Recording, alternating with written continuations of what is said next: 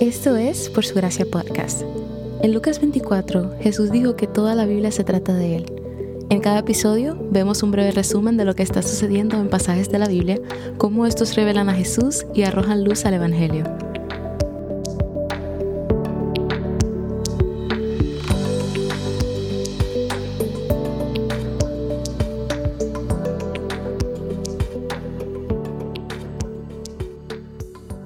Sara, la esposa de Abraham, ha muerto. Isaac es el único hijo que queda a través del cual Dios hará una gran nación de personas. Entonces surge la pregunta, ¿no necesita Isaac una esposa si va a tener hijos? Esa es la historia que leemos en el capítulo 24 de Génesis. En el pasaje de hoy, Abraham está viejo y cansado y quiere asegurarse de que todo esté en orden antes de su muerte. Hace un juramento con su siervo, de una manera que era habitual para esa época, pero era un poco extraña. El texto lo describe diciendo pon tu mano debajo de mi muslo, pero el significado comúnmente aceptado es que era algún lugar de la región general del muslo, en sus genitales. La razón para eso era que en ese momento Isaac todavía estaba soltero y Abraham sabía que su hijo tendría que casarse para ser una gran nación. Abraham e Isaac vivían en la tierra de sus enemigos, los cananeos, personas que no fueron circuncidadas como Dios ordenó, y personas que no vivían según los caminos de Dios.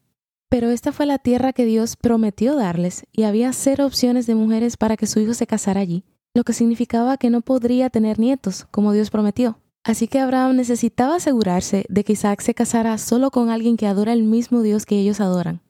Pero todas esas mujeres vivían lejos.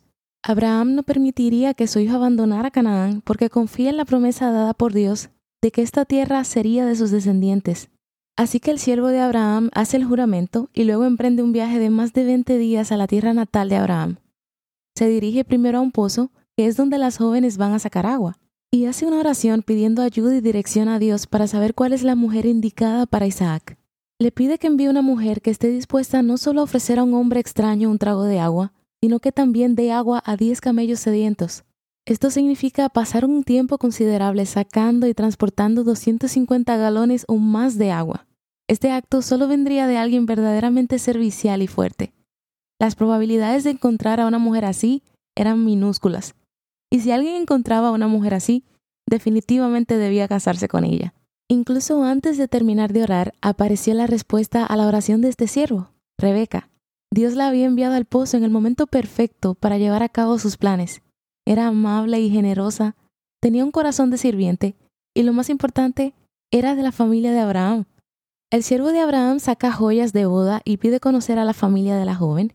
Al conocer a su familia, les cuenta todo lo sucedido y no pueden negar que Dios ha estado orquestando este evento y permitieron que Rebeca fuera con él para casarse con Isaac. Rebeca se va con el siervo, conoce a Isaac y se convierte en su esposa. Dios proporcionó una esposa para Isaac del pueblo de Abraham y la trajo a la tierra prometida. ¿Cómo apunta el Evangelio el pasaje de hoy? Una historia similar a esta se desarrolla en la vida de Jesús, está registrada en Juan 4. Jesús llega a un pozo. El pozo no está en la tierra prometida, en Israel, sino en una tierra llamada Samaria. Los judíos de la época de Jesús normalmente no iban a Samaria. En lugar de una mujer casta y virgen como Rebeca, Jesús encuentra en este pozo a una mujer adúltera y le hace el mismo pedido que el siervo le hizo a Rebeca, dame de beber. Y los dos terminan teniendo una conversación teológica sobre geografía. Así como la historia de Génesis hace una distinción entre la tierra natal de Abraham y Canaán, la mujer hace una distinción entre su tierra de Samaria y Jerusalén. Ella quería saber si su pueblo estaba equivocado al adorar a Dios en Samaria en lugar de la tierra prometida.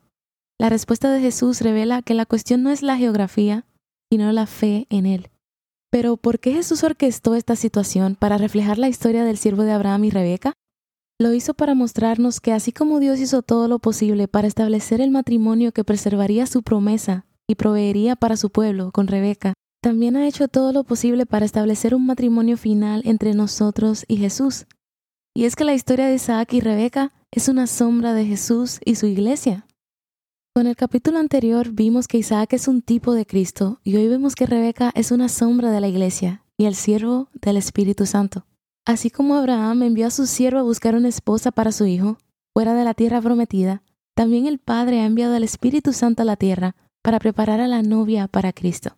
Así como el siervo ofreció regalos y un precio para tomar a Rebeca, la iglesia de Jesús ha sido comprada con el precio de su sangre y hemos recibido regalos del Espíritu, mientras esperamos a ser reunidos con Cristo y el momento en que entremos a la tierra prometida, a su reino. ¿Cómo viste a Dios revelado en el pasaje de hoy? Yo vi a Dios orquestando todo para darle una esposa a Isaac y cumplir con su promesa de una descendencia. También vi a Dios responder la oración de un siervo, lo que muestra la inclusión de Dios para todos aquellos que invoquen su nombre. Pero también al leer el pasaje de hoy llegó a mi mente Mateo 6.8, en donde Jesús dice que el Padre conoce nuestras necesidades, incluso antes de que le pidamos algo. Eso es evidente con el siervo de Abraham. Incluso antes de terminar su oración, Rebeca ya estaba yendo en dirección a él. Dios había respondido a su necesidad. Y es un alivio para mí que mi Padre conoce lo que necesito, porque no siempre lo que necesito corresponde con lo que quiero.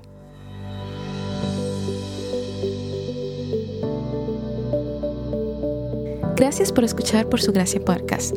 Por Su Gracia es un ministerio dedicado a estudiar la Biblia con el objetivo de descubrir el glorioso Evangelio de Cristo en todas las Escrituras. Para más recursos, sigue la cuenta Por Su Gracia Estudios en Instagram.